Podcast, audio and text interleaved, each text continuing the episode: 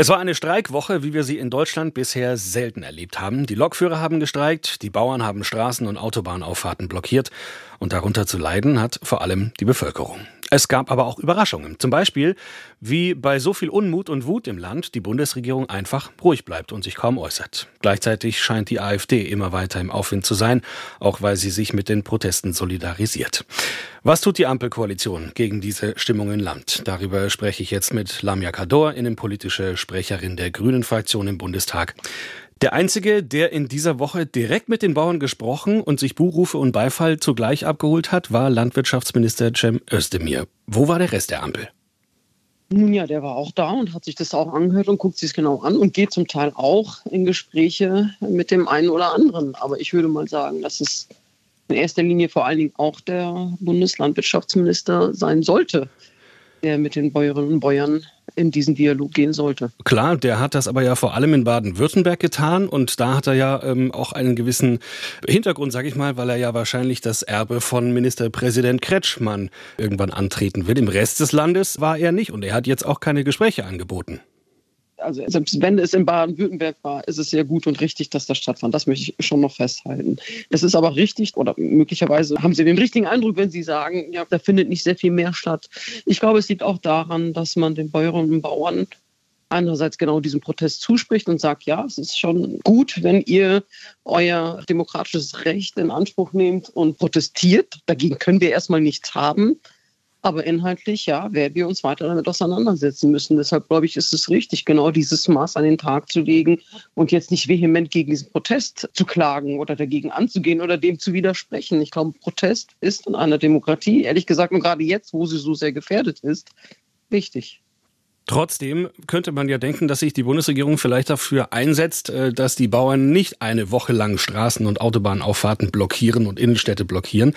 Also warum kam dieses Gesprächsangebot an die Bauern erst gestern beziehungsweise gestern Abend jetzt von Finanzminister Lindner noch dazu? Warum kam das so spät? Warum hat man nicht vorher gesagt, okay, lass uns doch einfach zusammensetzen und es versuchen in einem Gespräch zu klären? Weil es nicht möglich war, da eine Lösung zu finden, obwohl die Bundesregierung bzw. die Ampelregierung ja schon vor der Weihnachtspause im Grunde oder kurz danach zwischen den Jahren ja eine Lösung hatte, aus unserer Sicht eine Lösung, die vertretbar ist, die KfC-Steuererleichterung beispielsweise beizubehalten und diese schrittweise Agrardiesel-Subvention in Schritten zu kürzen. Und wir haben gedacht, dass damit sich dann eigentlich auch eine gewisse Form von Protest oder Wut vielleicht etwas schmälern wird und das so nicht stattfinden wird. Jetzt hat man hm. sich aber das doch zu machen und auf die Straße zu tragen. Und dagegen kann man ja erst einmal, also man kann in der Sache widersprechen, aber man kann gegen die Form erst einmal nichts haben. Und ich glaube, das ist etwas, was wir auch nicht vergessen dürfen in einer lebendigen Demokratie, dass wir jetzt nicht sagen können, ja, warum geht ihr denn jetzt auf die Straße? Es ist richtig, jetzt nochmal ein Gesprächsangebot formulieren, um jetzt nicht wochenlang quasi äh, Infrastruktur lahmzulegen. Jetzt findet dieses Treffen am Montag statt, zusammen mit den Fraktionsvorsitzenden der Ampelparteien und den Landwirtschaftsverbänden. Zu welchen weiteren Zugeständnissen ist die Ampel denn bereit?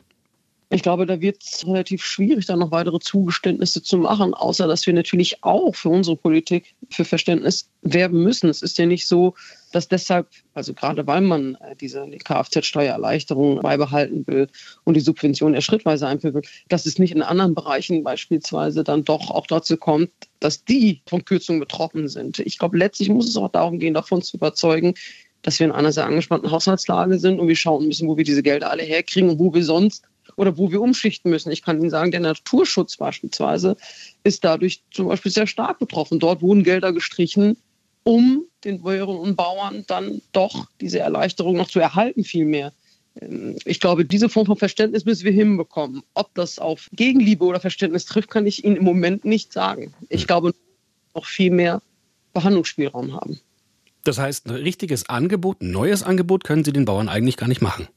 An der Stelle jetzt im Moment würde ich sagen, nein, nicht so einfach, außer dass wir den Protest verstehen und helfen können, diese Form der Transformation und den Herausforderungen, die den Bäuerinnen und Bäuern hier entgegenstehen, die haben sie in den nächsten Jahren definitiv, dass wir da sie gut begleiten und möglichst schauen, welche Bedürfnisse sie dann auch haben und anmelden. Die interessantesten Interviews zu den spannendsten Themen des Tages. Das ist SWR aktuell im Gespräch. Jetzt in der ARD Audiothek abonnieren.